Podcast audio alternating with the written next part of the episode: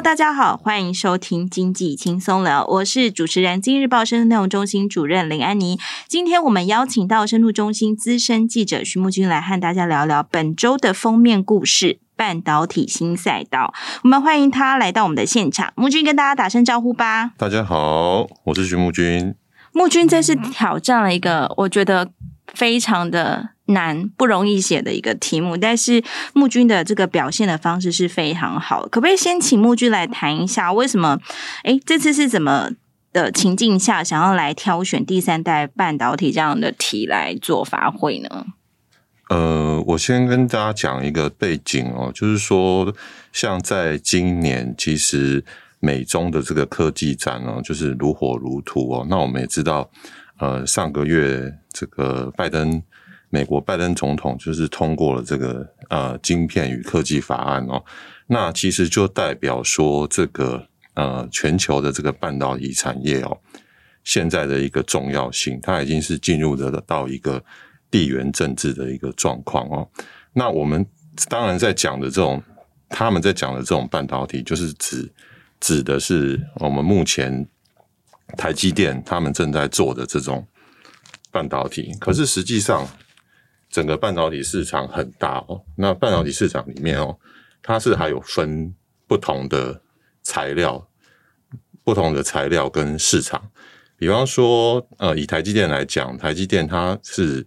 它是以矽这个材料来做 base，所以说，呃，矽这个材料已经行之有年哦，那其实也做了五六十年，在这个全世界里面，然后算是一个非常成熟的材料。那以全球现在半导体这个行业来讲的话，以矽这个材料为为就是为主要的一个最大宗的呃产品的一个展现哦。那现在大家在讲到台积电啊，或是讲到美国啊、中国啊的一些半导体市场，多半都是以这个矽为主。嗯。那所以我们当然我们在台湾，我们有一个很棒的公司叫台积电。那台积电它是一个。这个全球晶圆代工的龙头哦，那所以说它在细材料的这一块，它等于就是一个龙头的代表。但是实际上，呃，半导体里面它还是有别的应用领域，现在越来越强。嗯，那其实我们今年有写到一个题目，就是有关于这个呃细的这个材料，它其实快要走到一个不能再做的一个地步了。就是我们在张忠谋之前台积电创办人，他常常讲说。摩尔定律的一个这个魔咒，讲了就是在细这个领域矽这个材料。那当然，台积电它当然是有它的技术，它可以一直往前推进，嗯，但是那个并不是其他大部分半导体公司他们可以做的一个，已经是越来越难做，然后甚至有一个瓶颈出来了，你可能发展不下去。那所谓发展不下去，不是说不能做，当然都可以可以做，但是做出来成本太高，然后然后你的良率很差。哦，你如果成本太高，良率很差，那你基本上对于我们现在一些我们现在大家看到的什么电脑啊、什么这些的应用，其实它都是没有办法再往前推进的。嗯，但是这个不是我们的问题，这是台积电还有 Intel 这些、三星这些大公司，嗯，他们在半导体制造上面，他们要去克服的问题。可是现在大家有没有发现，我们其实呃，现在现在最流行的就是我们大家常常在讲汽车里面。对哦，像我们今去年有电动车，去年这两年疫情的关系，缺了这样子，有晶片缺，大家就发现说，哎、嗯，晶片缺，其实发现汽车这个应用也是一个很大的市场。它可能就是未来，如果说我们采取了电动车，或者是说自自驾车之后，那你整台。电动车它可能就是像一个行动中的 iPhone，对。那既然是行动中的 iPhone，它里面必须用到非常多的 IC，嗯，哇，那我们当时大家就会想到，那可能台积电这一块就非常的有机会，没有错，台积电它可能就是在里面包办了一些它的客户里面就是我们用这个矽来做这个呃电动车的晶片这样子，但是后来发现其实会有局限吗？会，就是车子里面其实它还有就是。它在性能上面还有一些它的特殊的、特殊的功能之下，它并跟手机跟电脑其实是不太一样的。比方说，车子它在行进之间，它是有温度、有压力，嗯，还有甚至甚至它整个的这个它感测的精准度，它必须是要用非常呃，跟过去我们这种电脑晶片是不太一样的晶片。那这种晶片其实它不需要很很高的技术，它不需要像台积电现在做这个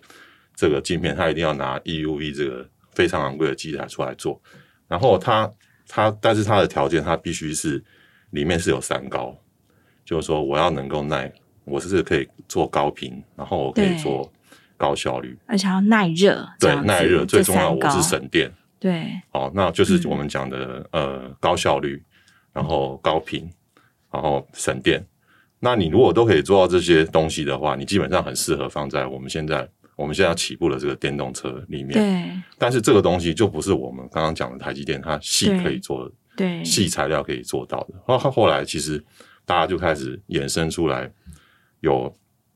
第二类、第二代的半导体，有其他的更适合的材料，适合就是。木君讲，其实木君在这次的专题当中做了一个很好的形容哦，就是木君去形容这个半导体，它其实哦，因为这个世界很大，那我们可能可能把它可以分成三大块，第一类、第二类、第三类这样子。那第一第一类就是我们常讲这个独霸武林的这个呃台积电，它以矽来做它的展现，来做它的产品。那第二类就是。生化家，然后第三类呢，可能就是现在非常夯的，就是有人可能称称它为第三代半导体啦，第三类半导体啦，或者化合物半导体。讲到这种有三高特质，就是属于第三类第第三个赛道上。目前很传神的用赛道的概念，在跑步比赛的概念来描述吼，在这个半导体世界的一个惊天动地的大变化。其实我们用赛道这个来形容，主要就是说，像我们常常在讲的这个台积电哦，或者是 Intel 或三星，嗯，那我们现在就是把它，如果是用材料来区分，我们用材料来区分，它有第一代、第二代、第三代去分的话，那台积电它就是算是在这个第一代的半导体，就是以细为主的呃这类的半导体的赛道。哦，那它在这个部分，那我们台湾当然就是第一名。对，那另外第二个赛道就是第二个赛道跟第三个赛道，我们称第二代跟第三代的时候，嗯、其实它就是属于一个呃，现在业界他们常常讲，就是叫化合物半导体。对，那因为我们在第一代的时候，其实它是以细跟褶为主，它是比较直接是很单纯的一个元素的一个材料，但是到了第二、第三代，其实它的特性就是说它。必须是两个元素混合两个了，对不对？就简单，我们简单理解，我们都没有学过化学的话，对，你简单理解就是说，我们就叫它化合物。对，以前可能就系就是一个，对。然后现在可能刚才听到氮、碳化系，对，然后感觉就是有两个元素在里面，这种混合。都是有两个元素。比方说，我们讲第二代就是呃呃生化家嘛，那生化家龙头也是在台湾，就是稳茂，嗯，哦，它的那个晶圆代工龙头就是。它也有一个晶圆代工龙头，就是文茂，就是第二赛道的这个晶圆龙头。那我们现在在拼的就是这个第三赛道。赛道那为什么大家又要去拼这个第三赛道？嗯、其实第三赛道现在主流的就是两两种化合物，一个就是碳化系，嗯、一个是氮化镓。嗯，那这两种现在已经慢慢就是被呃国际上的半导体厂陆陆续续开发出来了。嗯，那但是这些第三赛道的这些玩家，他们其实都不是像我们以前。你在第一赛道看到看那种超级大咖的这个台积电啊、三星啊、Intel 这种超级无敌大的哦，那不是他们不是资本很高的那种大。在二三赛道这个龙头，可能它就是某一类型的利基型的这种公司，那可能规模没有像第一赛道那么 size 那么大，可是它的成长率听说是很惊人的这样子。是是是，嗯，因为我们刚刚就是有有提到说。我们现在就是把它分成是有三种，嗯，三三代的不同的材料，三代、三代、三类或三一般人都会常常用用代去来去形容它，嗯、来来表示说第一代、第二代、第三代。但我个人认为，就是说我们用代的话，会比较容易让人家误会。嗯，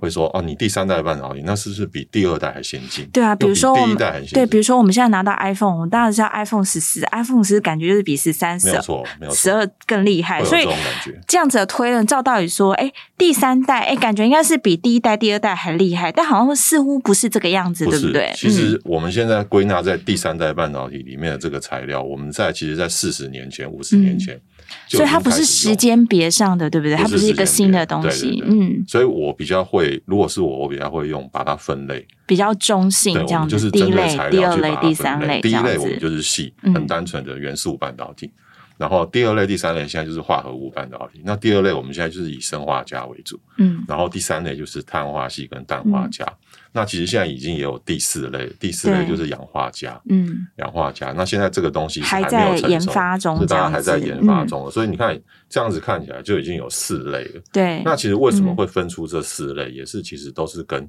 整体的应用面有关系。嗯比方说，它这个材料，它适合的应用是电动车，对，像我们第三代第三代半导体，它适合用来电动车，那我们就把它低轨卫星啦之类的，对对对，就会把它，就所以大家现在看的第三类半导体或化合物半导体，其实某种程度它也是一种新的应用的产生。那以前为什么大家不谈它？就是因为以前它它所适合的这些电动车啊，然后航太啊，或者是微波啊，或者是呃射频这些。领域的东西，其实以前并不是没有那么多哦，对，没有现在越来越厉害，对，现在越来越流行了。对，那现在已经是一个非常要进入一个高度成长。我以电动车为例就好，电动车其实现在已经是慢慢每年它都是一个高速的成长。对，那其实以今年来讲，预估它的整个的全球的这个电动车的台数就会。呃，量数就会增加到两千万，突破两千万辆。嗯，那两千万辆是一个什么概念？就是大概占到、嗯、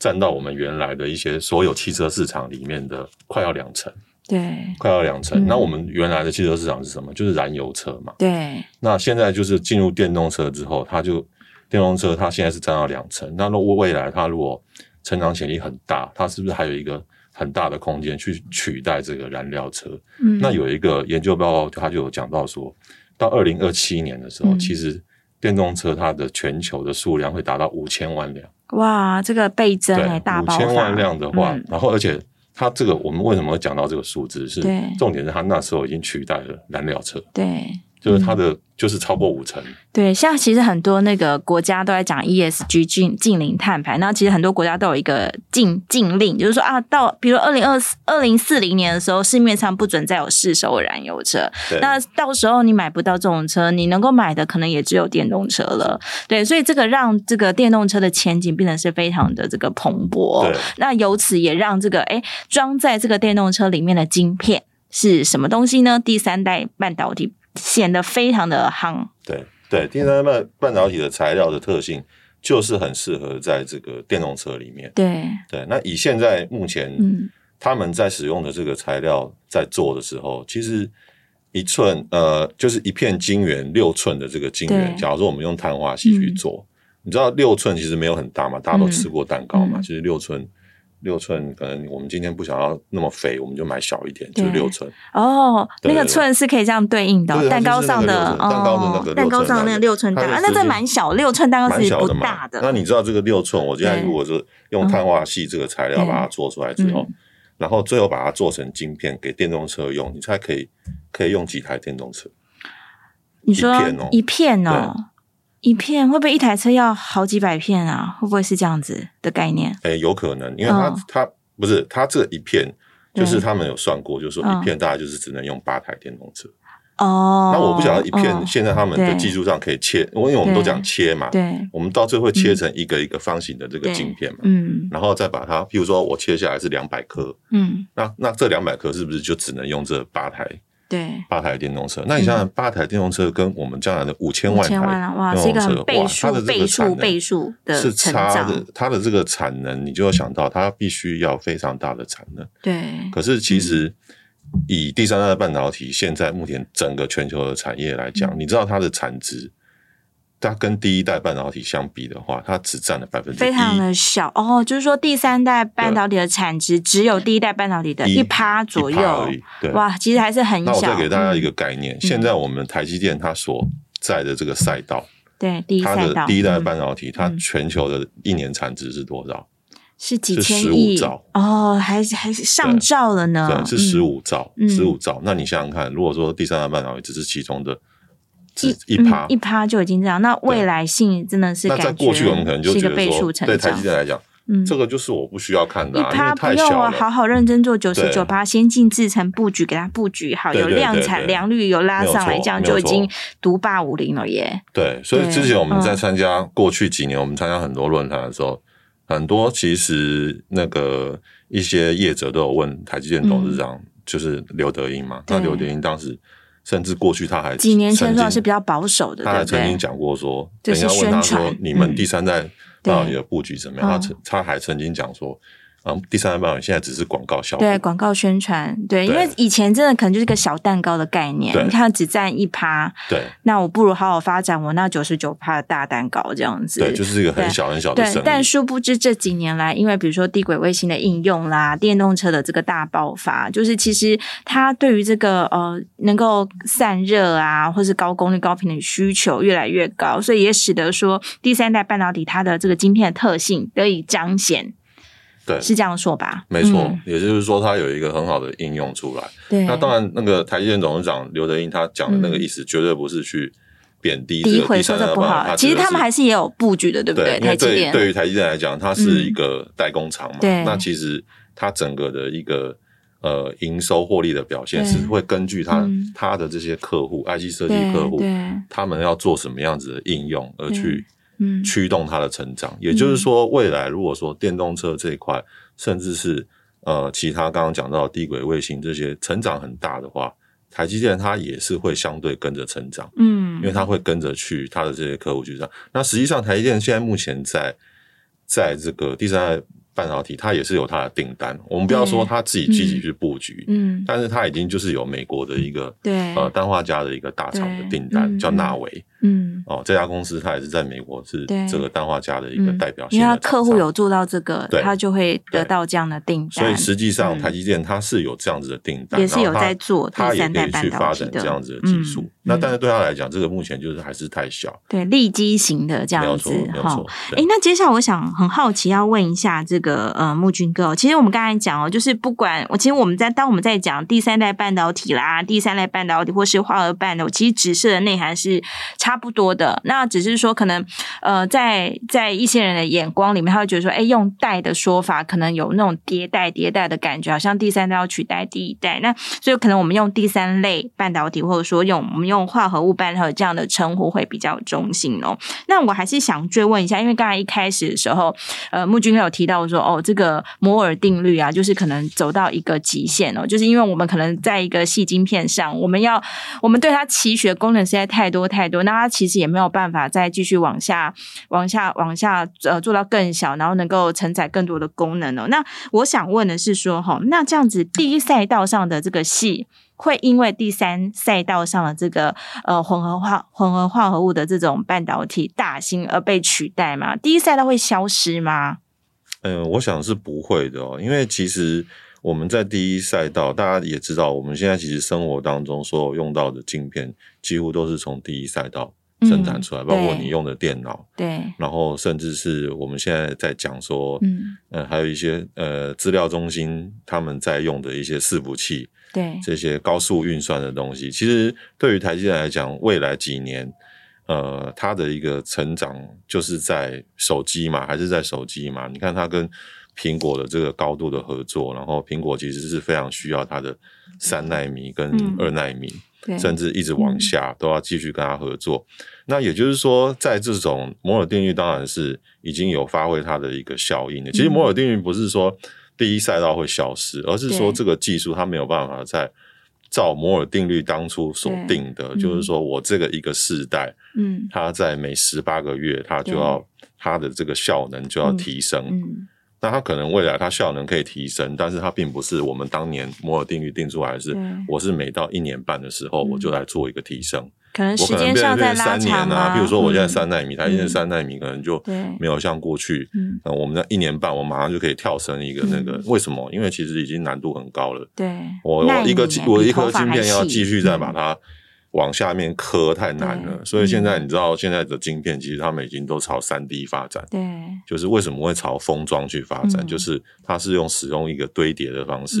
然后让它的效能来提升，对，也就是说，当然这个材料上面是不变的，它细的部分还是可以维持它一个高度的成长。但是有其他的功法方法是有可以来推升它的效能，这样子。只是说你要你要要求它每一年半它就变成变更小啊，然后提升它的效能的话，这个就是有点困难了。这样子，那这也形成一个很高的障碍，对其他半导体业者来讲，它进不来。所以刚才木军哥才说，哎，这个可能是这个台积电或者这个第一赛道的这些主要 player，你自己要去想办法，对，透过比如说更好的技术、更好的功法来来来做这个第一赛道上的推陈出新。好，接下来我也想问哦，其实我们刚才讲，不论是我们讲第三类半导体，或者说第三代半导体，在大陆格外的喜欢用这个第三代半导体这样的支撑哦。其实，呃，我们知道说哈，第三代半导体大概在过去这几年啊，就是大概在二零二零年，就是美中这个贸易大战打了。正难分难解之际啊，就是那时候川普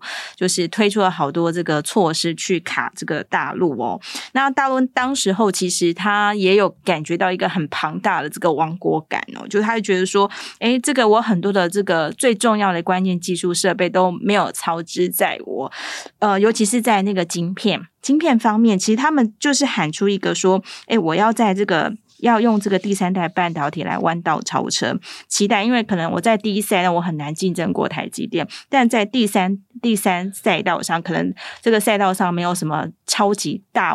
超级大的这个大咖在上头，也许我很有机会。那我们可不可以请木军哥来谈一下？就是说哈，这个大陆它这么积极，过去十年来它这么积极在布局第三类半导体，而且二零二零年的时候，它还把这个呃第三类半导体、第三类半导体写入它的这个“十四五”的这个发展计划当中哦。这个大陆的盘算是什么？它有机会做到弯道超车吗？嗯，其实。大陆，我们今年在这几个月的发展来来演变来看哦，美国它对于卡大陆脖子的这个动作是越来越大，而且越来越积极哦。嗯，那基本上，呃，我这这一阵子也问过一些这个专家，然后其实他们共同得出的结论就是说，呃，如果以美国他如果认真执行，他现在包括设备，嗯、包括一些呃材料。都不给他的话，嗯，其实大陆他在这个呃，就是跟台积电他们竞赛的这个赛道，在第一赛道可能基本上是很难机会，对，就是叠，就是他现在叠在叠在这个跑道中间，他基本上可能就受伤了，就爬不起来，没有设备，对对对对，就是以前过去我们还讲说，他可能只差我们个五代，对，哦，台积电五代的一个技术哦，那五个世代的技术，可是现在可能大家都不敢讲说，他这十年后他能不能。第一代半导体这边，它能够站起来，嗯，但是，但是后来我们发现，其实大陆在这个我们这样在第一赛道，它是有某一些关键设备、某一些关键的设计工具，嗯，是掌握在美国的手中。但是它第二赛道跟第三赛道就不同。那在这些东西如果说它没有被卡的情况下，然后他自己如果又可以做得出来这些设备的话，对，那基本上它是有机会在这个。上面发光发热，更何况，嗯、如果我们拿台湾跟大陆来相比，嗯、其实台湾现在在在第三代半导体的部分，实际上我们在全世界的市占率都还不到一成。对，我们都还不到一成，然后我们甚至就是说，我们其实的优势都是在。材料上面，还不是设备上面。对，那大陆因为这几年他们政府有积极在嗯这个半导体方面都是有一些补贴跟投资，很大的金额非常大，所以基本上，然后加上他们这个他们这些自制设备的能力也蛮强的，所以就是也有专家看好是说，他在第三代半导体的这个部分，其实他有一些设备已经是可以自己做了。对，其其实在这次在募捐稿子。当中有去读到一些大陆发展这一块，因为它其实，在形势形势底下被迫要来这个极力发展第三代半导体，因为它第一代的东西它其实都拿不到这样子。那其实我觉得看到你就可以看到，哎，一个举国体制，它在发展半导体，它其实也还虽然说我们可能以前还蛮蛮常会说啊，这个又是大投资，可能又会烂尾或什么的，但其实其实可以看到，就是在木军的字里行间可以看到他们这个发展第三代半导体企图性，比如说，其实有读到木军的句子，他就。就就在写说哦，就是他们能够做的这个设备，他就自己做。对，我觉得这个是很很了不起的一件事情，哎，就是说，哎，他他的企图心是这个样子，是真的是被逼到墙角啊。那个人家都说狗急会跳墙嘛，那在这种情况下，我能够做的设备，哎，也许也许就是在这么人家把你逼到墙角的底下，很多东西你就被逼出来了，这样子是不是这样子？对，我就举一个例子哦，就像前一阵子红海啊。他不是去跟这个广运集团旗下对那个圣兴材料，他做了一个合作嘛？嗯，其实这当中里面，当时我有做一个分析，就是说，对，那这个圣兴材料其实是一个还没挂牌的公司，对，它是非常小的公司，然后是广运集广运集团当然很大，对，但是它旗下这个公司是才刚起来，而且它是做长金类的东西吗？对，长金炉这个东西，还有这个等于是说，呃，碳我们讲的那个碳化系基板。对，他们所要用的一个关键的东西就是长金。那那那个长金这个东西有多难，你知道吗？就是说，我们基本上在国外买设备，直接买的话，一台可能就要一千多万美元吗？呃，一千多万台币，台币哇也是超级无敌贵的。一台是其实还好，跟第一代的半导体比起来，设备是还好。可是呢，这个东西它的问题就是说，它需要的是两千多度的一个高温哦，然后要请问它是一个炼丹炉的概念炼丹炉的概念，长金炉，然后它把它长成本来是一个粉状的东西，嗯、最后你要它这个成品出来之后，它是要一根金棒，有点像钻石那样子的东西吗？对对，金棒，嗯、我不，你们应该都看过照片，嗯、就是长长很长，水晶洞那种，然后最后会拉出一个尖尖的东西出来。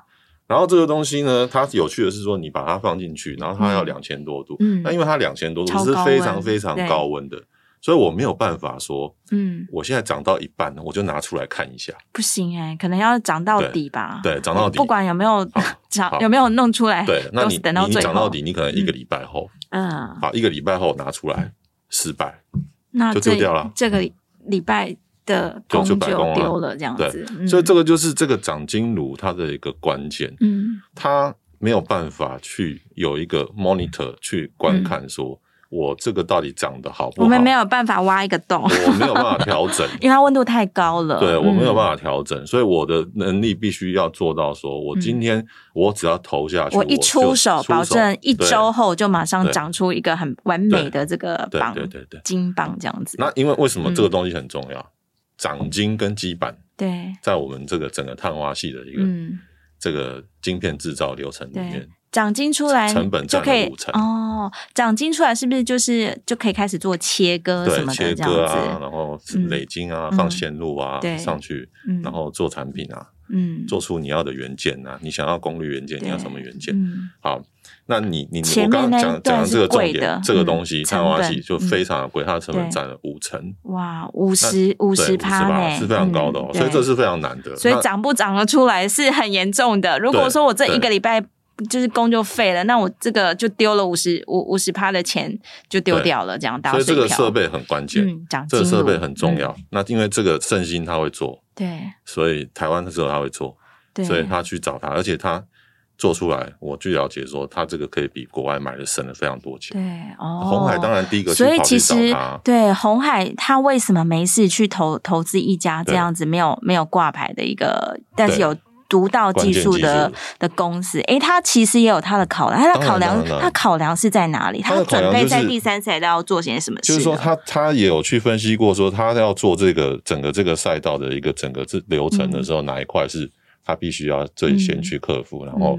必须要降低成本，他才能赚钱嘛。尤其他就是这几年很要锐意去发展那个电动车，所以是不是第三代他，他自己是有一个出海口？嗯，那他既然有这个，他要做成车子，他是要从头做到尾做成车子。对，那他可能就是想要每一关他都要，都要自主，要有自己的东西，自主自己的厂商，自己配合的厂商，尤其是本土的供应链，对他来讲是最省成本。哦，所以他其实红海这样听起来，他打的是一个一条龙的策略，这样子。然后，嗯，我刚刚要讲为什么提到红海这个例子，对，既然这个设备这个设备做不好做，那对大陆来讲，如果他做得出来，那他就领先我们。是，对，那大陆现在就是因为他们之前他们第一代半导体，第二代怎样，它是同步在跑。对，它不像我们，可能是现在这几年我们发现说，这是电动车是一个很大的市场。其实大陆的电动车市场已经早就已经对在发展。然后很重要的是，我们今天我们今天这第三代半半导体能不能做得好，其实跟你自己。在地有没有这个市场也有关系。对，嗯、比方说它在地已经就是有很多的大的电动车品牌。那个基本上就是它的出海口，所以它的上游早就开始在布局了。嗯，所以其实我我我读过一些资料，好像看到说，哎，大陆其实它的长金炉是自己做得出来的，是六寸啊、八寸，其实都都有这个在这个布局，在推陈出新哦。所以其实可以看到说，可以不用美国的。对，所以可以看到说，其实大家在第三赛道上跑步哦，就是不只是在跑跑赢哦，其实材料要自主，设备也要自主，大家打的盘算都是要自主，都要能够自己做，都。最好能够做到一条龙这样子，嗯，好，接下来我也有一个好奇哦，就是呃，台湾在这个第一第一赛道其实已经强到一个强到一个无无人无人可敌的一个境地哦。那、嗯、那如这个木军哥刚刚讲哦，第三代其实这样比起来好像还只是一块小蛋糕而已啊。那其实对台湾来讲，最好的策略是我们第一赛道也要有，第三赛道也要有吗？还是说其实哎，第三赛道其实我们就可能让给别人来吃就好了？就是说台湾最好的这个策略可能是什么？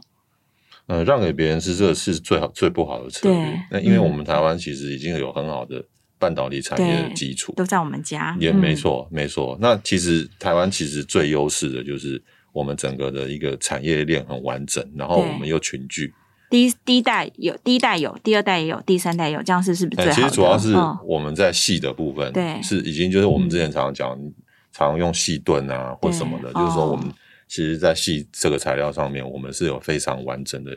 一个嗯一个产业链。那所以说，我们在建制这个第二、第三代的这个产业链，其实是不是很难的？对，不是很难的。那那既然我们这个市市占率还低，那我们当然我们悲观的讲，我们市占率低，我们小啊。对。那我们可能跑出去，可是你你的你反过来讲，你的潜在的成长力道是成长的空间非常的大。对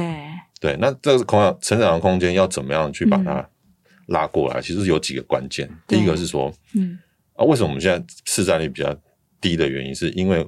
主要的前几大的这个第三代半导体的这些公司，嗯，你看，我们举例哈，像英飞凌啊，嗯、或者是意发半导体啊，对。或者是呃美国的这个 Work Wolfspeed，对，这几家公司在美国、欧洲了，他们其实都有一个特色，就是说，基本上，假如说我们现在电动车是一个趋势。他们的所在位置都是在电动车的大本营。哦，比如说欧洲这些公司，它它它就有欧洲的电动车市场可以支撑。我我现在车用，我现在这个我我 B N W 我要想要用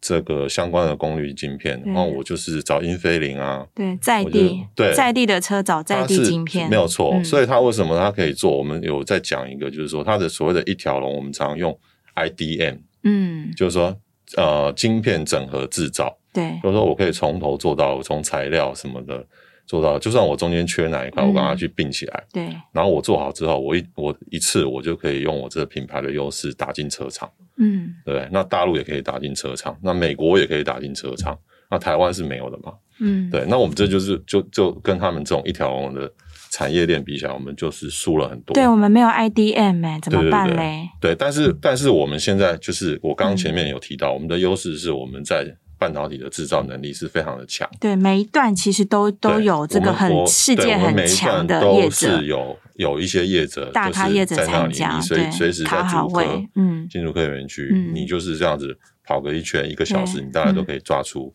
你想要合作的厂商，他们来怎么帮你。那就是有一个虚拟 IDM 的概念哦。就虽然说我们真的不是，就是真的是一家公司，但是其实台湾的这个聚落半导体聚落是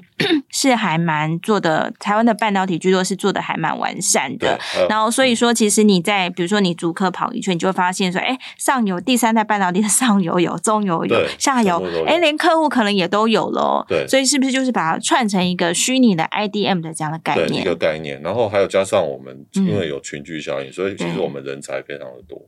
那这个也是国外他们这些 IDM 厂，他要跟我们竞争的部分。嗯、那其实其实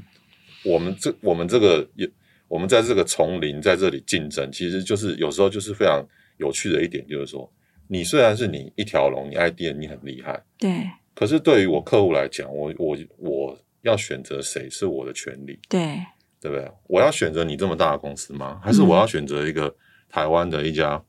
台湾的虚拟 IDN，然后我做出价格比较便宜、效率更好的一个东西。嗯，所以这就变成是 IDN 它有一个大包袱，对，它要去做这么多的资本资本支出，弄这么大的厂，然后他要去准备这么多的资金，嗯，然后他要去服务这些车厂或是什么的，对，对不对？那其实车厂为什么要让你服务？车厂有时候他也怕说，我要找了 IDN 这一家公司，嗯、那你是把我全部机密都知道了，对，这有治安的问题，也有机密的问题。嗯、那车厂永远都愿意给 IDN 公司吗？这不一定。嗯，所以其实我们台湾的业者他有一个共识，我们就是去，我们其实为什么当年台积电模式会成功，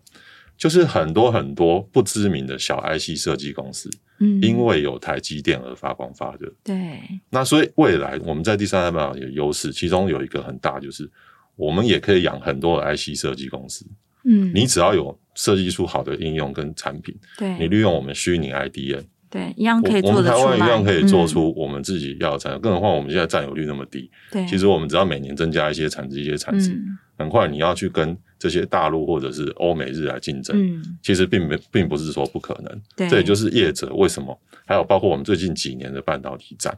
为什么都会每年都把第三代半导体当做是一个台湾的重点？对，因为它可能就是我们讲的下一步。对，它可以在第三赛道，我们台湾也可以发光发热的地方。嗯、对，所以这样听起来哈，其实我我们从第一第一赛道要跨足到第三赛道，其实我们有一些先天的优势在。如果我们刚刚所说，我们有一些科技。的聚落，这样半导体的聚落，大家都做得很好。然后，所以即便呢，虽然说虽然说我们可能诶在第三代。第三代半导体在第三赛道上的，我们可能起跑晚了一点，不像大陆这个有这个很大的基金去支持，有很大的补贴去做，所以我们可能起跑晚一点。但是我们的优势就是在于这个聚落，所以这个对台湾来讲还是蛮大有可为的。那在这里，其实我也要引述一下那个木军哥里面，在你这次专题里面有提到一个小朋友守则啊，这个好有趣哦。这个可不可以跟我们说一说小朋友守则是什么东西呀？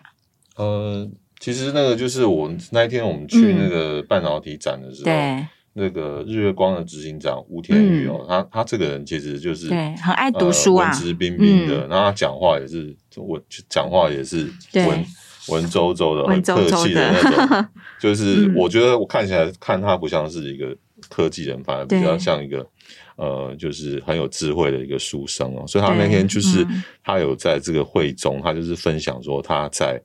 他过去曾经看的有一本书，他印象非常深刻。那其实他他讲的这本书，他只是要他要点出说，我们在第三代半导体，我们台湾虽然现在还不是很强，但是他其实就是点到一个重点。他是用用这个这本书叫做《All I Really Need to Know I Learned in Kindergarten》。